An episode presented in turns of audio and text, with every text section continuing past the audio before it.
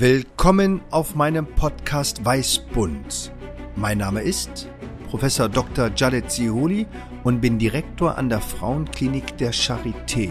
Und alle drei Wochen suche ich mit den unterschiedlichsten Gästen den Code des Lebens. Produziert von Brand Activation Berlin.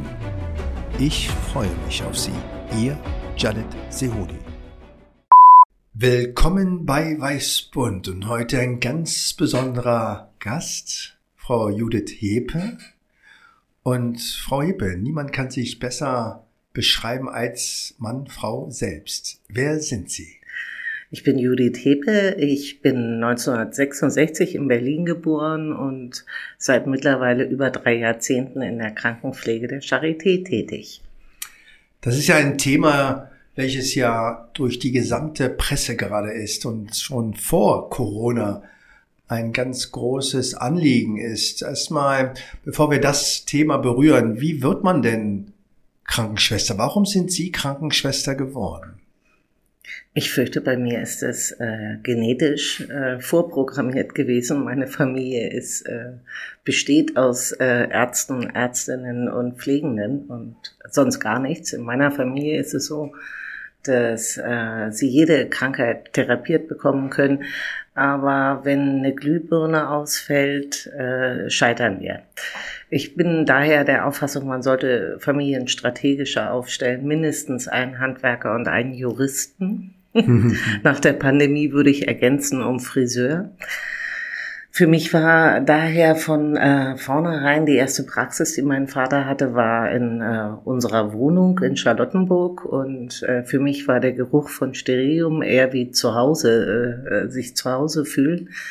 Und äh, ich glaube, was ich von Anfang an geliebt habe, war mit Menschen zu arbeiten, bedeutet Geschichten hören, ähm, in Arm nehmen können, Nähe zulassen können und äh, auch wenn der Beruf einem sehr viel abfordert, war es immer so, äh, er gibt einen auch viel, viel mehr als in anderen Berufen. Die Sinnfrage musste ich mir nie stellen.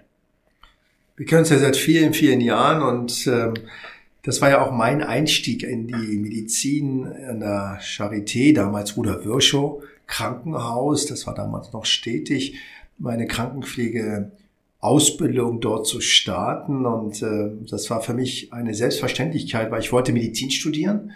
Aber mein Abitur war eben zu schlecht mit 2,3. Aber mir war es lieber, als jetzt Jurist zu werden. Nichts gegen Juristen. ähm, aber für mich war die Medizin von vornherein eine Selbstverständlichkeit. Und ich denke, das ist auch das, wo es heute vielleicht hingeht, dass wir eben auch die Grenzen der Berufsgruppen eben immer schwächer machen und vielleicht uns immer auch auf das Gesamtkonzept verstehen und auch verstehen, dass das Pflegen und das Helfen und das Behandeln eigentlich ja immer nur im Team geht. Ist denn die Krankenschwester heute im Berufsprofil noch dieselbe, wie Sie damals gestartet sind?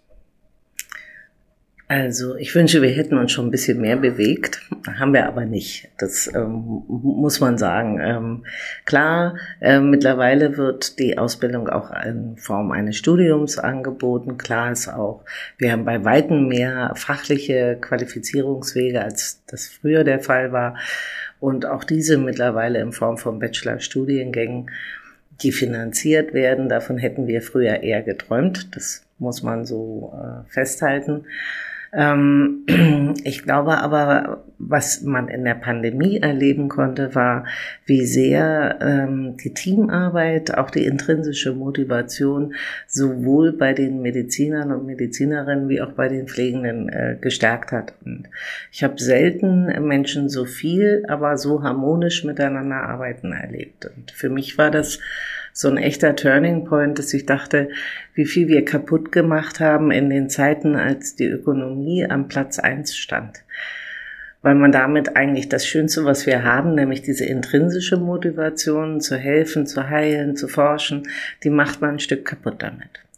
Absolut. Also ich war ja immer sehr angetan von meiner Mutter, die ja in Stationshilfe hier im Wedding war und meine Schwester war eben die erste examinierte Krankenschwester. Meine Mutter, die ja in den 60er Jahren nach Berlin gekommen ist, äh, konnte nicht viele Fremdwörter, aber examiniert. Das war, da war sie ganz stolz und äh, da war auch kein Unterschied, ob man jetzt ähm, die Industriemeisterlehre wie mein Bruderherz ähm, als Industriemeister abgeschlossen hatte oder eben dann später ich als Arzt. Und ich erinnere mich noch sehr schön, weil an eine Zeit, wo ich als Formulant in Maua war. Maua ist in Kenia. Da, wo Elsa herkommt. Ich weiß nicht, ob sie noch die Natürlich, Löwin... Born Free Elsa. Richtig, genau. Und das ist Maua, das ist gar nicht so weit weg vom Mount Kenya und gar nicht so weit weg auch vom Kilimanjaro. Und dort hatte ich als junger Medizinstudent in einem Methodistenkrankenhaus gearbeitet. Ähm, und das war sehr schwierig, weil da gab's Panga-Cuts, also das waren so eine großen Messer und die Menschen hatten eben viel Not und haben beispielsweise so eine Kaudroge wahrgenommen, weil die auch den Hunger unter, unterdrückte. Und wenn man dann zu viel von diesem Kraut äh, aß, dann kam es gar nicht so selten, dass es zu schweren Schnitt- und Kopfverletzungen kam. Mhm. Und ich als Medizinstudierender, der eben relativ schlau im Knochentestat war, aber Medizin ich natürlich gar keine Ahnung, habe mich immer an die Krankenschwestern gehalten, die mir dann immer gesagt haben, wen wir aufnehmen sollten und wen nicht und wen wir lieber dann nach Mombasa oder nach Nairobi verlegen sollten. Und äh, ich war denen so dankbar. Und ich denke, diese Erfahrung, die eben die Pflege hat, das ist leider auch viel zu brach. Also ich sehe das immer wieder, auch bei den Visiten, wie schade das ist, dass die Perspektive und auch diese Begleitung der Patientinnen, was eben gerade mit dem soziokulturellen Kontext so wichtig ist, gar nicht genutzt wird. Wie sehen Sie wirklich diese diese Erfahrungsteilung und diese Teamarbeit, wie können wir das tatsächlich so platzieren in dieser doch auch hektischen Medizinwelt, dass das wirklich auch genutzt wird? Also ich glaube, dass äh, das tatsächlich an den Teams äh, selber ähm, liegt, das zu gestalten. Ähm, klar arbeiten wir alle immer unter Zeitdruck. Das gilt für äh, Ärzte, Ärztinnen, für Pflegende, äh, für Stationshilfen, alles rennt. Ähm, aber ich glaube, es ist wichtig, die Zeit für die Kommunikation zu belassen, dass äh, Visiten gemeinsam gestaltet werden, dass es ein Selbstverständnis ist, dass es auch Patientenbesprechungen gibt, die gemeinsam gestaltet werden ich glaube mittlerweile auch mit äh, sehr qualifizierten äh, Menschen, dass man auch Forschungsprojekte gemeinsam machen kann. Ähm, und das wiederum bindet dann Menschen äh, in den Beruf und äh, das macht dann auch mehr Freude, gemeinsam zu arbeiten und dann bleibt man eben auch länger in dem Beruf. Aber ähm, es liegt auch ein Stück an uns, das äh, voranzubringen. In der Gesellschaft selber ist Pflege, weil manchmal so gesagt wird, so, ja, wir werden nicht wertgeschätzt. Das kann ich so noch nicht mal bestätigen. In der Gesellschaft selber hat Krankenpflege einen sehr hohen äh, moralischen Wert. Was vielleicht ein bisschen fehlt, ist, die meisten denken, ja, man muss ein bisschen lieb sein, dann kann man eine gute Pflegeperson sein. Äh, was uns immer noch so ein bisschen aberkannt wird, ist die Tatsache, gerade in der universitären Pflege, dass man auch äh, fachlich ein Profi sein kann und muss, wenn man da gut und im Prozess selber im Versorgungsteam aktiv mitwirken möchte. Ich denke, das ist auch extrem wichtig, was Sie sagen. Also das ist doch was ganz Neues, also dass man Pflege mit Forschung in Verbindung setzt. Ich glaube, das ist den meisten unserer Zuhörer und Zuhörerinnen nicht bewusst. Ist das denn so? Und was sind denn da die Möglichkeiten und was für Rahmenbedingungen brauchen wir, um das noch stärker ähm, in den Vordergrund zu bringen? Also Rahmenbedingungen ist natürlich akademische Ausbildung, ähm, die man aber auch zum späteren Zeitpunkt berufsbegleitend erwerben kann und ähm, wir haben uns entschlossen, für die einzelnen Fachbereiche Praxisentwickler zu benennen, die eben junge Studierende auch begleiten und mit denen beginnen, kleine Projekte jeweils in ihren Stationen zu äh, erwirken. Das, wo wir noch zu schwach vertreten sind, da sind wir jetzt aber gerade bei, das zu erobern, ist der gesamte Bereich der Fakultät. Das war bislang ein Gebiet, was für uns eher so eine Art Fremdland war. Aber es ist wichtig, dass wir uns dort vernetzen und vor allen Dingen, dass wir Projekte transparenter darstellen, damit eben junge ähm, Interessierte auch schneller sehen, wo was stattfindet. Und ich glaube, da müssen wir noch deutlich nachbessern.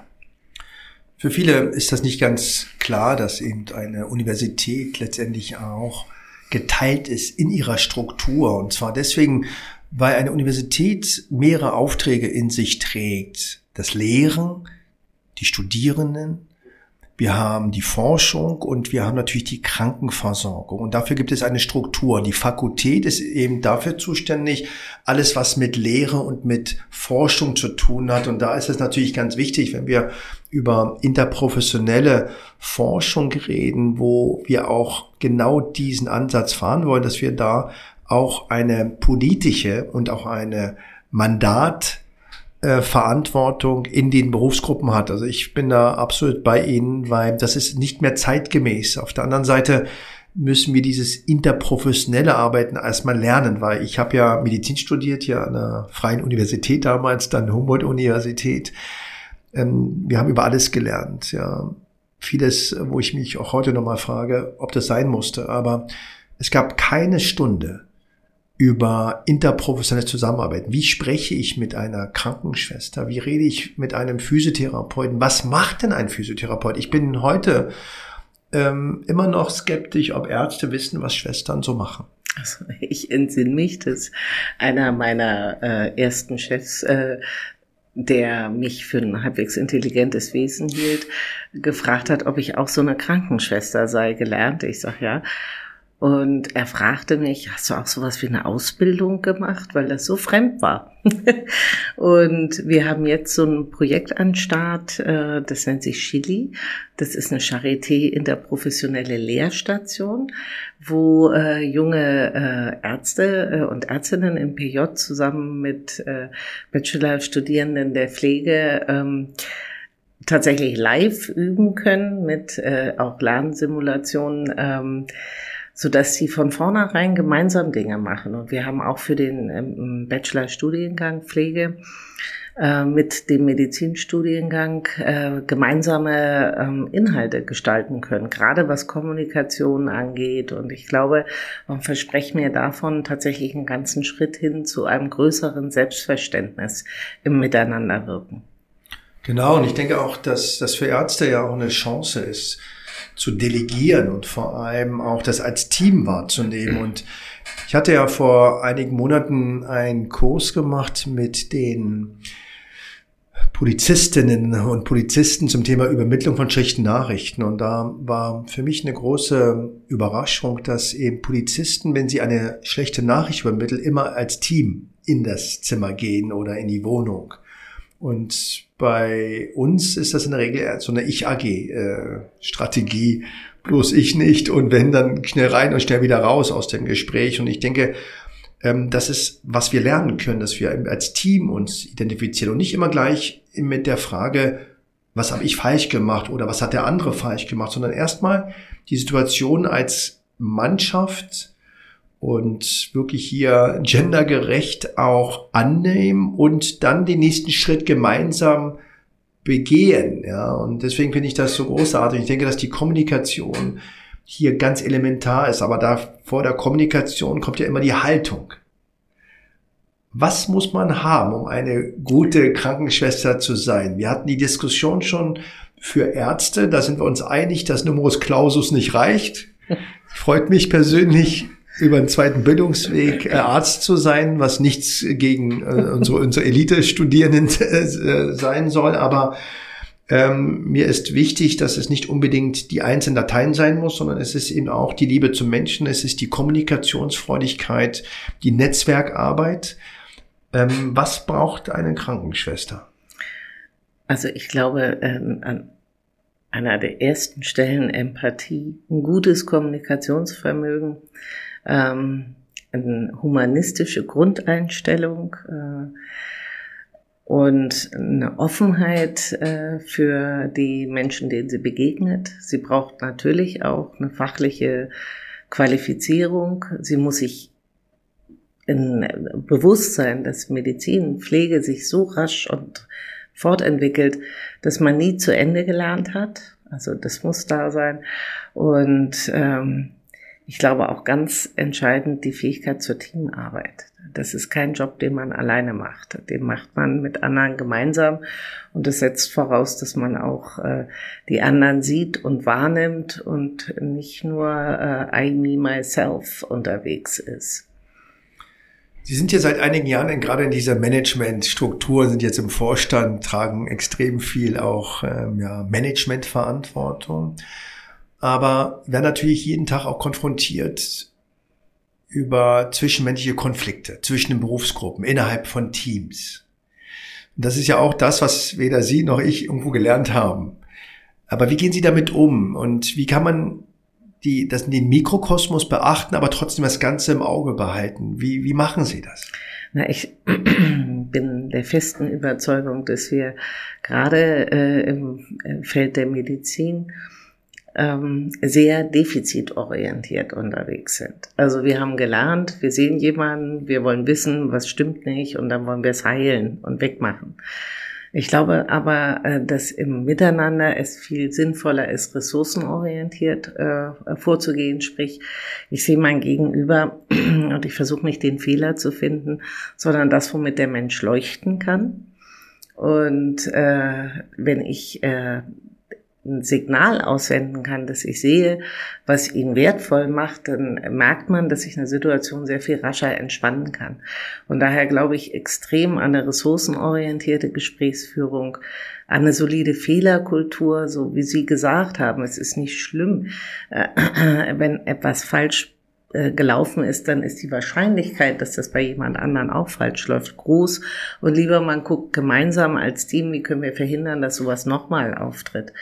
Und wenn wir diese Dinge berücksichtigen, dann äh, hilft das auch, Konflikte zu lösen. Ehrlich muss man natürlich auch sagen, es gibt Fälle, wo man diesen Konflikt nicht lösen kann. Da ist einfach ein Mensch so verheddert mit sich selber, dass äh, sich äh, die Arbeitswege trennen müssen. Und wenn äh, sowas eintritt, dann hängt mir das aber lange nach, weil ich eigentlich immer noch so bin, äh, auch in meinem Alter, ich will jeden immer retten. Mhm. Also ich kann ganz schwer aufhören äh, zu glauben, dass es nicht doch einen Weg gibt, dass der Mensch wieder äh, seinen äh, Weg zurück in, ins Team und äh, zu uns findet.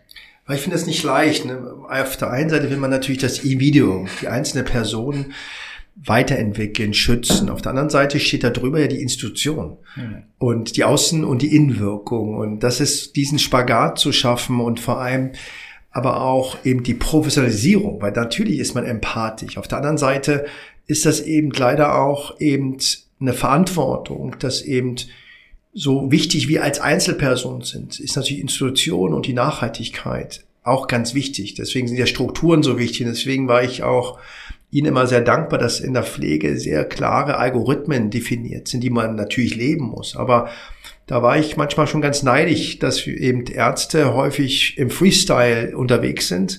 Und gerade in der Pandemie, denke ich, haben sie da auch eine unglaubliche Leistung ähm, geschafft.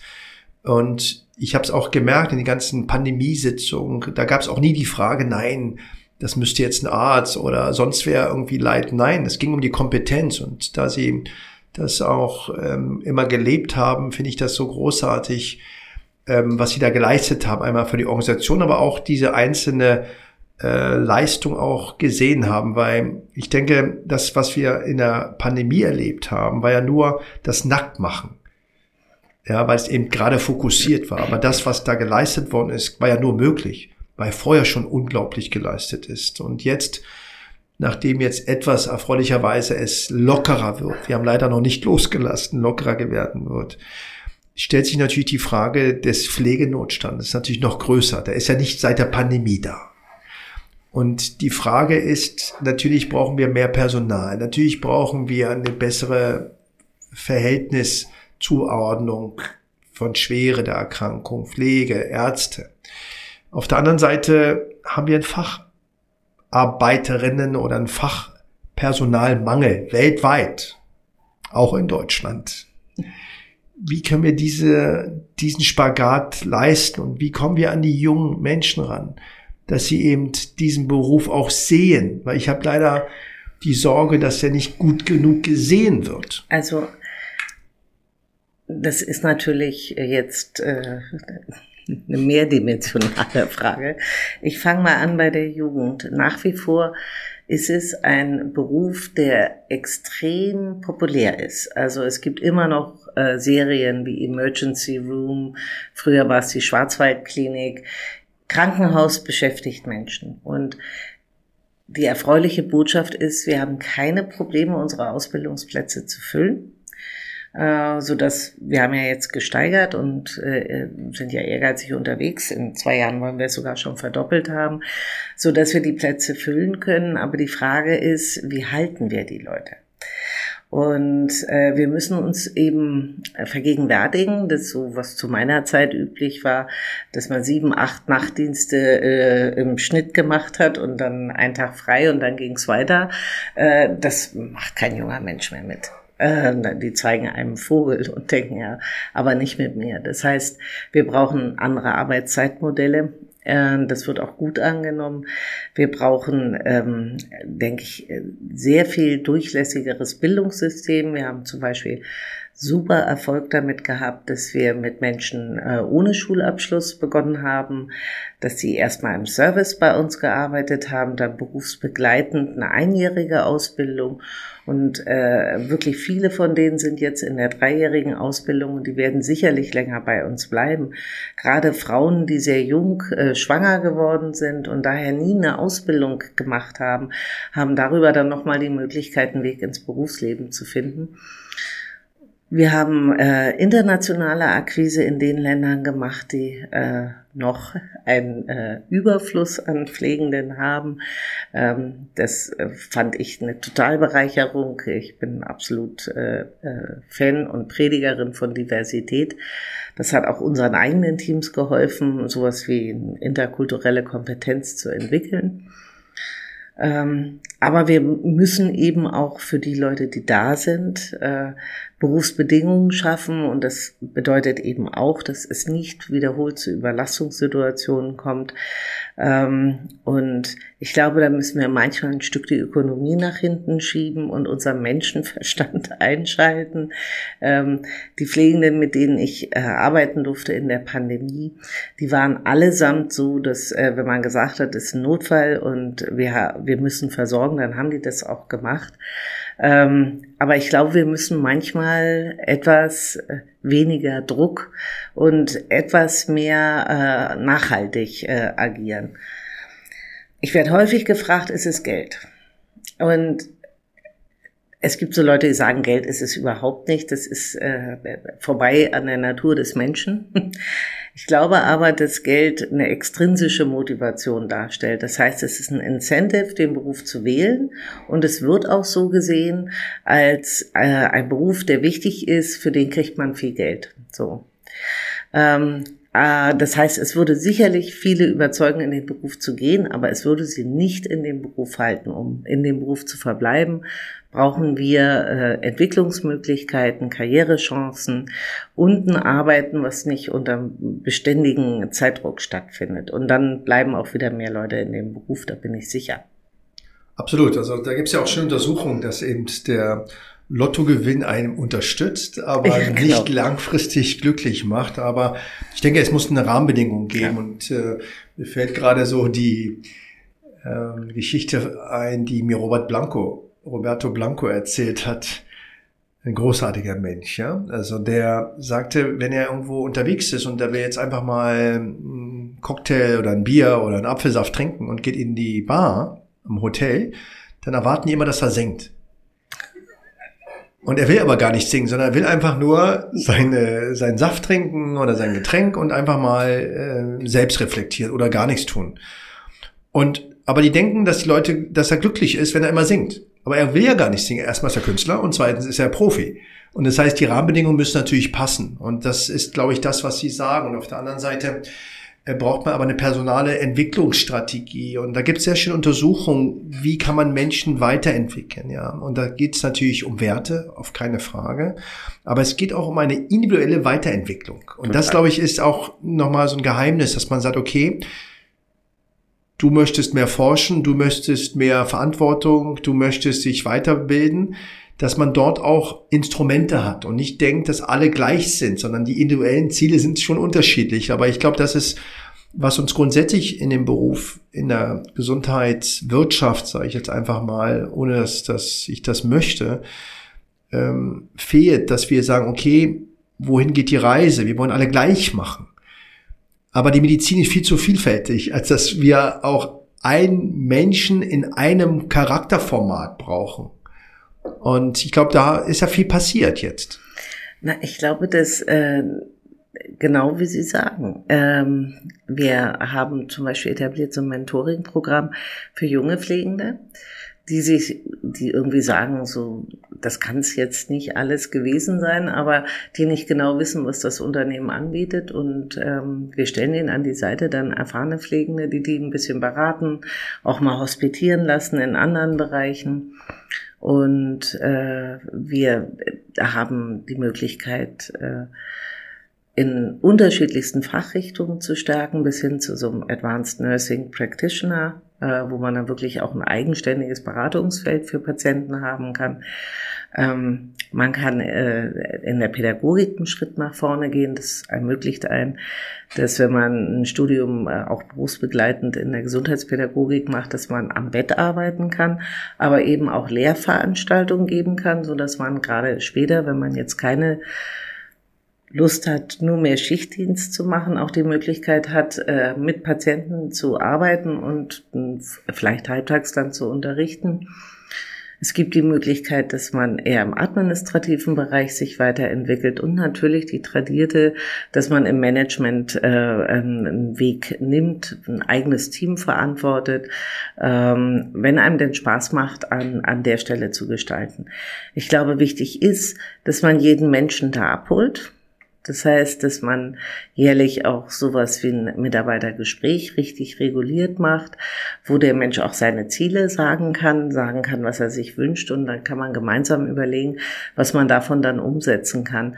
Unsere Erfahrungen sind sehr gut damit. Menschen bleiben einfach länger, äh, wenn sie das Gefühl haben, gehört und gesehen zu werden. Das geht einem selber ja ähnlich. Ich glaube, das ist ganz wichtig, weil viele gar nicht wissen, was es dafür auch Karrieremöglichkeiten gibt in den verschiedenen Bereichen und äh, dass eben keine Sackgassenausbildung ist, sondern dass es tatsächlich eine Möglichkeit ist, sich immer weiter zu entwickeln und ähm, wichtig ist natürlich, dass man es auch artikuliert, auch einen Geschmack hat, wo man hingehört. Ähm, ob man eher ein Torwart ist oder lieber Mittelfelddirigatorin oder ich denke, das ist ganz wichtig, die Selbstreflexion. Ähm, das ähm, wünsche ich mir manchmal auch bei meinen lieben Mitarbeitern, die ich alle natürlich schätze, äh, dass man auch artikuliert, wohin man hin möchte und was man vielleicht auf keinen Fall will. Und dann muss man einen Kompromiss finden. Ja. Ähm, das Thema Diversität, das ist ja das, was äh, uns beide auch verbindet. Ja. Und ich bin da auch ganz stolz und auch Ihnen extrem dankbar, dass wir an die Charité auch dieses Thema interkulturelle Kompetenz nicht nur als nice to have, sondern wirklich strukturell verankert haben. Was bedeutet das? Und wir haben also einmal Menschen, die wir eben nach Berlin oder nach Deutschland äh, ja anwerben letztendlich, um uns zu helfen. Da geht es also um Willkommenskultur und äh, dann gibt es natürlich Menschen, die in Berlin sind, mit unterschiedlichen Geschichten, mit unterschiedlichen sozialen Erfahrungen. Wir haben das Thema gerade Afghanistan ganz frisch. Wir haben aber auch Menschen, die in zweiter, dritter Generation schon hier leben, Hybride sind. Wie trennen wir das Thema und wie wichtig ist interkulturelle Kompetenz und wie lernen wir das? Also ich fange mal irgendwie gesellschaftlich an. Ähm, das, was äh, wir oder ich beobachte, ist ein Trend, der mir Angst macht. Es ist eine Entwicklung in der Richtung, die Leute sind unsicher und die glauben dann Heilsversprechungen von Menschen, die sehr xenophob ihnen sagen, äh, bleib äh, in deiner Heimat, bleib du selber und dann, dann wird alles äh, sicherer. Ähm, ich hätte nie gedacht, dass man mit der Geschichte, die Deutschland hat, nochmal in die Falle äh, treten kann, aber offensichtlich ist es so und daher ist es mir auch persönlich ein Anliegen, etwas dem auch entgegensetzen zu können.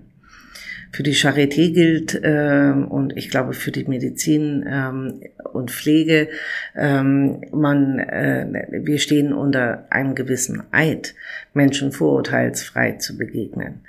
Ähm, das ist manchmal sehr leicht, weil der größte Teil von Menschen, äh, ich bin definitiv ein Philanthropin, der größte Teil der Menschen ist nett. Äh, manchmal fällt es einem auch ein bisschen schwerer, weil nicht jeder ist nett, der einem begegnet.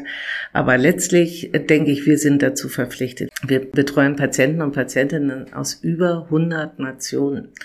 Und allein das bedeutet äh, die, die für mich eindeutige Notwendigkeit, ein Verständnis zu entwickeln, dass äh, die eigene Kultur nicht die alles dominierende und einzig richtige ist. Ähm, und äh, als sie damit äh, begonnen haben und Ipika etabliert haben, sind wir eingestiegen und es war rasch so, dass sich viele Menschen für das Thema erwärmt haben.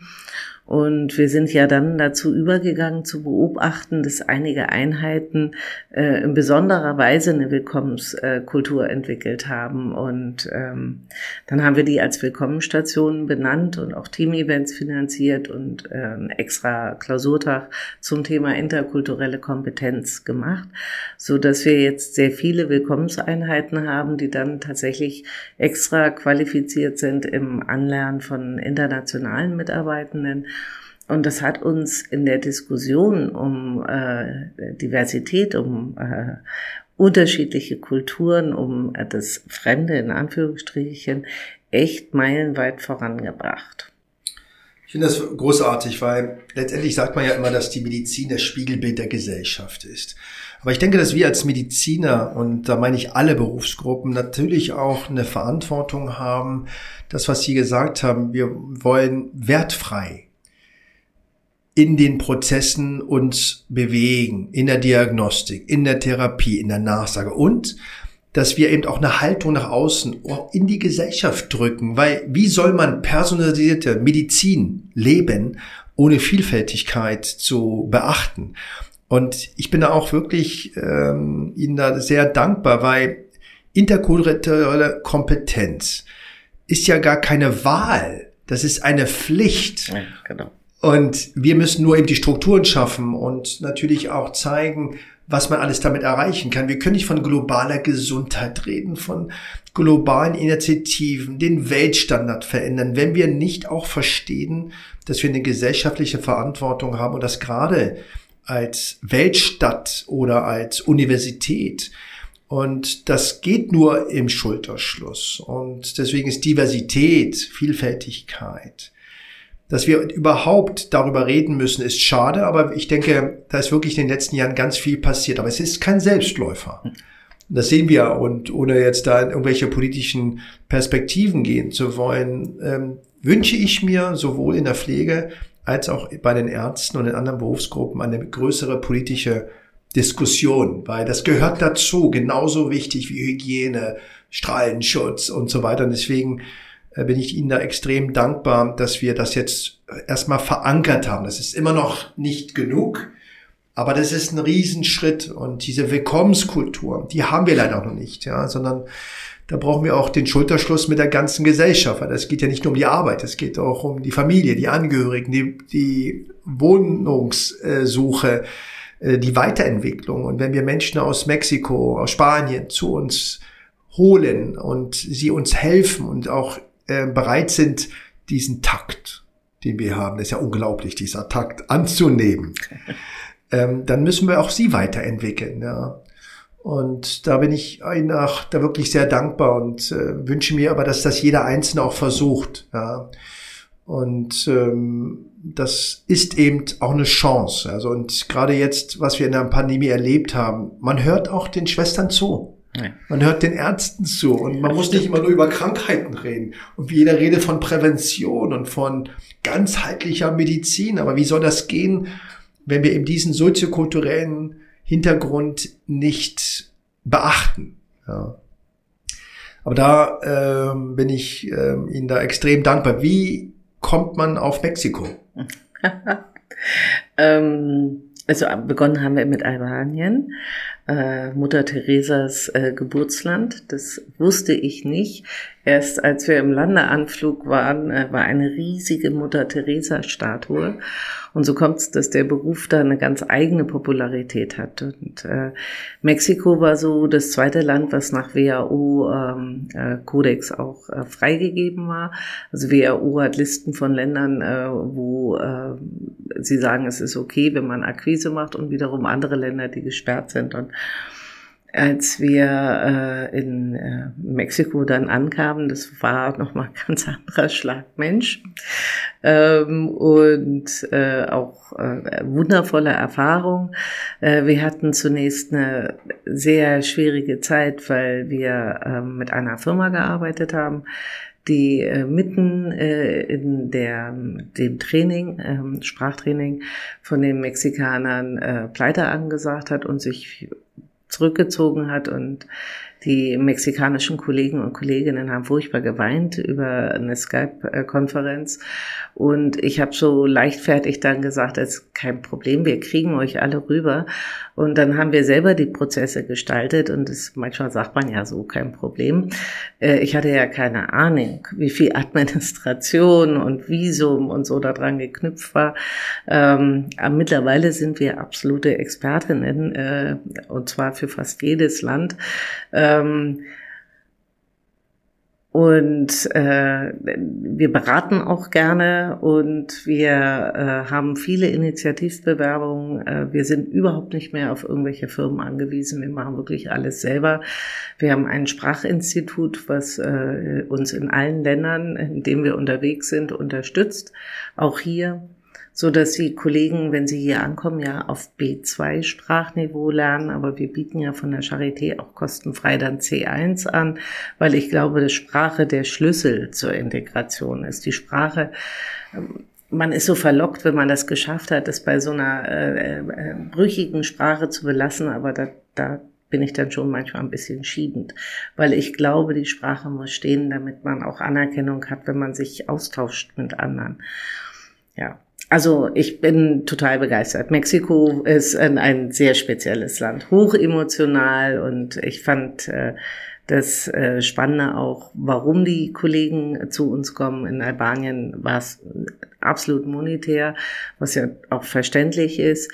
In Mexiko war es äh, der Sicherheitsaspekt. Also da haben die Frauen gesagt, sie wollen nicht, dass ihre Tochter äh, so viel Angst haben muss wie sie selber. Die sind hier auch total fassungslos. Das erste Mal, dass sie nachts hier alleine als Frau ohne Sorge die Straßen lang laufen können. Also da war es wirklich primär der Sicherheitsaspekt.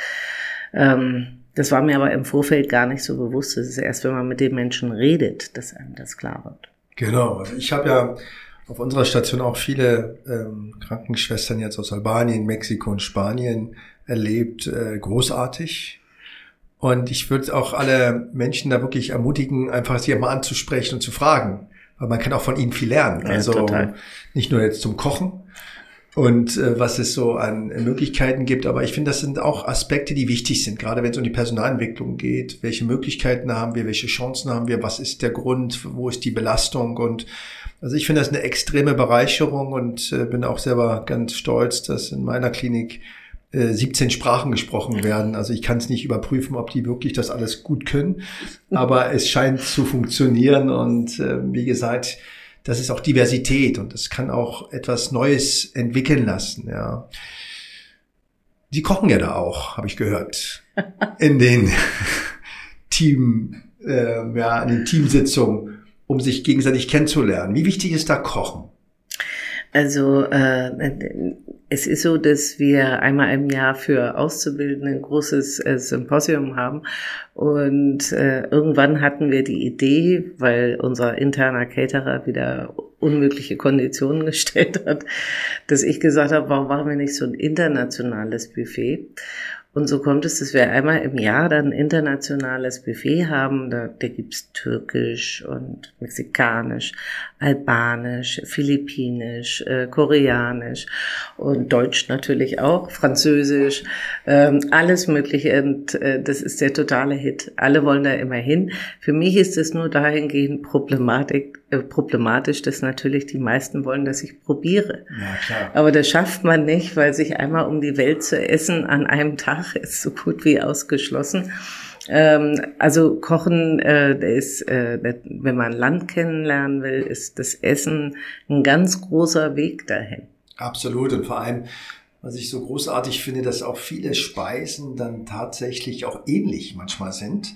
Die heißen anders, da ist da eine mehr mit ein bisschen mehr Salz, ein bisschen mit Kurkuma und äh, aber das zeigt auch, dass wir extrem arm wären, wenn wir uns alleine nur auf Curry 36 ja. hier konzentrieren würden, äh, was ich jetzt aus äh, Provokation als deutsche Küche platzieren würde oder als Berliner Küche, aber äh, dass wir einfach auch sehen, dass die Welt wirklich so arm wäre und wir können das eine nicht von dem anderen trennen. Also wir können nicht sagen, wir wollen nur das Sahnehäubchen.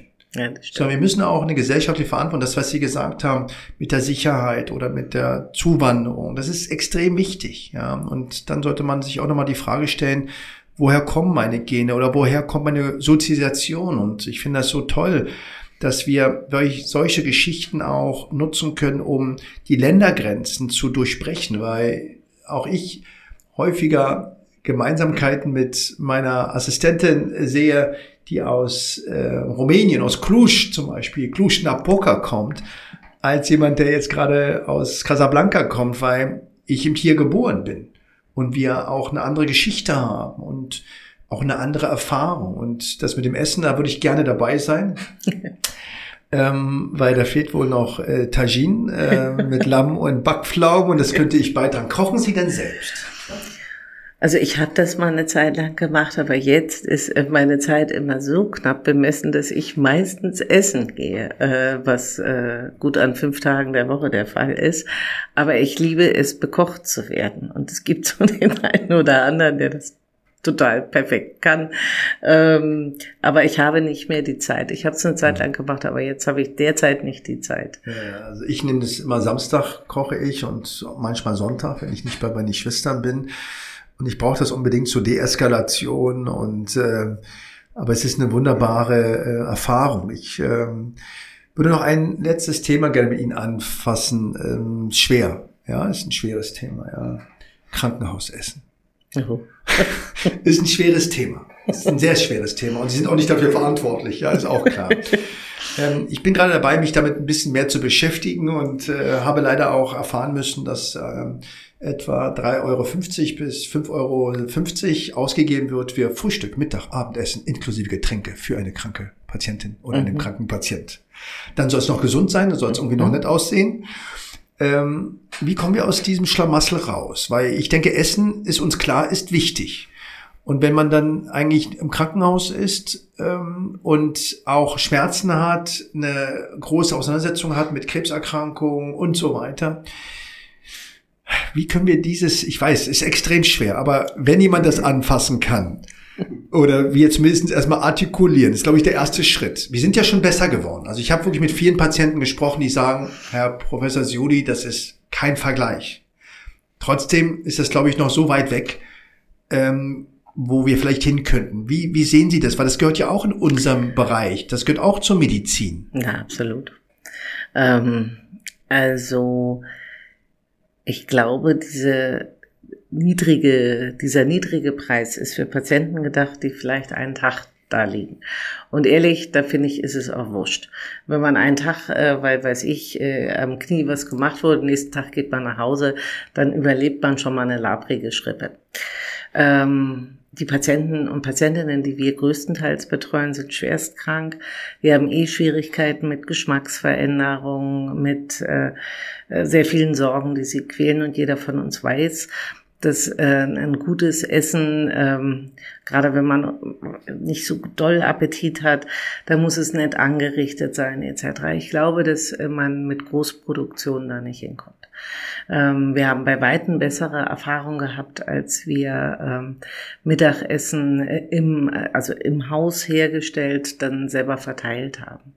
Wir arbeiten mittlerweile auf den Stationen mit Service-Mitarbeitenden, die wir extra dafür qualifizieren. Und ich glaube, man könnte ein bisschen mehr Geld anfassen und es wäre noch nicht mal so umwerfend viel teurer und äh, wieder mehr dazu kommen, äh, individuell herzustellen. Das ist allein schon wenn man äh, mit Übelkeit kämpft und man kriegt so ein Tablett äh, und dann wird das aufgemacht und dann riecht es so nach Plastik und äh, altem Essen und es ist eine riesen Portion da drauf. Da ist alles weg. Das ist ja ganz anders, wenn ich einen Teller habe und ich kann nach dem Tagesgefühl des Patienten dann da die Portionen drauf füllen, die ein bisschen nett anrichten und so. Ist unter Umständen das gleiche Essen, aber das eine schmeckt mir trotzdem besser als das andere. Also ich glaube, es ist in der Art, wie wir es anbieten und in der Art der Herstellung. Absolut. Und wenn man auch sieht in der Geburtsmedizin mit den, mit den eigenen Salatbuffets und so weiter, ich denke, das könnte ein Weg sein. Oder ja, wenn wir über die Vielfältigkeit äh, denken. Also ich bräuchte immer eine Harissa oder ein bisschen Kurkuma. Also es wäre eine Gewürzbar. Wäre ja auch eine Idee. Total. Ja, also das ist ja also nichts gegen Griechenland, aber mir fehlen immer die Gewürze, wenn ich griechisches Essen äh, nehme und brauche immer ein bisschen mehr Knoblauch und ein bisschen mehr Salz dazu. Aber das wäre auch nochmal ein Ansatz. Und ich habe gerade versucht zu recherchieren und habe auch mit der Deutschen Gesellschaft für Ernährung und so weiter gesprochen. Was ist denn Schonkost? Wie ist denn Schonkost definiert? Und dann, wenn ich dann in der Nähe von der Charité äh, mir auch die Besucherzahlen beim Imbiss gegenüber anschaue, ja.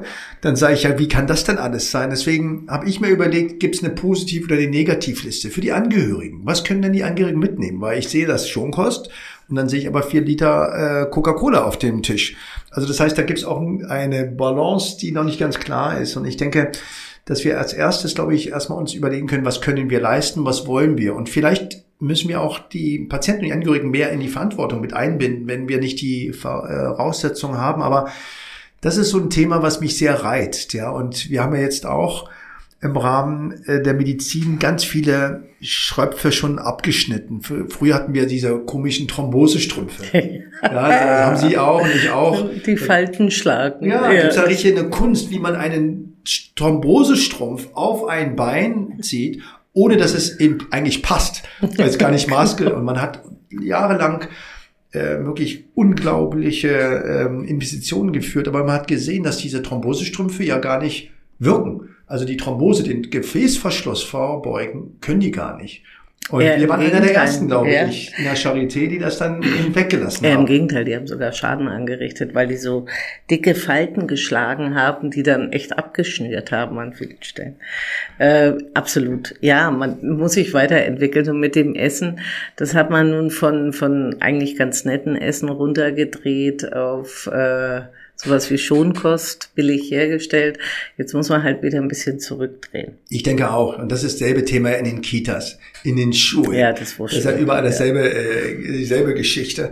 Aber ich denke, wenn wir wirklich ganzheitlich unterwegs sein sollen, dann sollten wir auch sagen, was wollen wir? Und wir als Gesellschaft. Und deswegen finde ich diesen Schulterschluss mit den Professionen so wichtig und vor allem, dass wir sagen, wir wollen das. Und dann muss man schauen, erst, wie kann man das umsetzen? Weil wenn wir immer nur fragen nach Zeit, und nach Geld werden wir gar nichts verändern. Ja. Ja, und das, was wir gerade gesagt haben, mit den Thrombosestrümpfen, ich will gar nicht wissen, wie viele Arbeitsstunden wir da investiert haben und nach die Gummistrümpfe äh, gekauft haben, die auch noch grundsätzlich nicht einen schöner machen, muss ich sagen, auch als Patient, der ich selbst schon war. Und dass wir auch die alten Zöpfe abschieben. Und äh, wir starten jetzt zum Beispiel an der Charité ein kleines, kleines Projekt. Aber das sind die großen Dinge.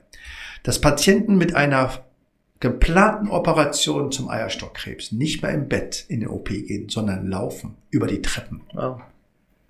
Und zwar stehend, laufend bis zum letzten Schritt. Warum soll sie im Bett sein? Und mir ist das aufgefallen, als ich operiert wurde in der Charité am Fuß. Hat ein schönes, ähm, einen schönen, wie nennt man das, äh, Nachthemd an, klassischerweise hinten offen. Ich hatte eigentlich nur eine Fuß-OP vor. Flügelhemd. Und musste 5 Uhr morgens, wurde ich gewacht, war toll, weil ich alle kannte. Aber natürlich äh, liege ich da im Bett. Ich hatte gar keine Medikamente genommen. Also ich war total wach und habe mir dann die Decken der Charité angeschaut. Sehr schön, aber muss ja nicht sein. Und habe mir dann gesagt, warum muss ich das tun? Warum kann ich nicht laufen? Warum kann ich nicht äh, von mir aus gerollt werden etc. Und ich denke, das sind die Dinge, die auch die Universität eigentlich vorreiten kann, weil Tradition wichtig ist. Aber manchmal können wir Dinge weglassen, um unsere Kraft, unsere Gelder auch in andere Dinge zu investieren. Und das könnten wir vielleicht auch schaffen. Ja. Und ähm, da möchte ich auch alle motivieren, also uns auch die Ideen zu geben. Bin ja auch nicht immer so glücklich über die ganzen äh, Beschwerdebriefe und Dankesbriefe, aber das ist manchmal ein Grund, nochmal Dinge neu zu überdenken. Und äh, danke, danke ich Ihnen, Frau Hepe, dass Sie da immer offen sind, sich das anhören und wir dann eben gucken, wie wir es umsetzen können. Und Deswegen war das für uns heute ein Highlight, Sie bei Weißbund auf der Suche nach dem Code des Lebens bei uns als Gast gehabt zu haben. Und danke Ihnen, wünsche Ihnen alle Kraft und Resilienz, das alles weiterzumachen, weil das braucht man. Und äh, freue mich sehr, dass wir da auch in die Pflege eine ganz neue Dynamik hineingebracht haben. Dank Ihnen und dank den vielen, vielen Mitarbeitern und Mitarbeitern. Danke Ihnen, das war mir ein Vergnügen, heute bei Ihnen sein zu dürfen.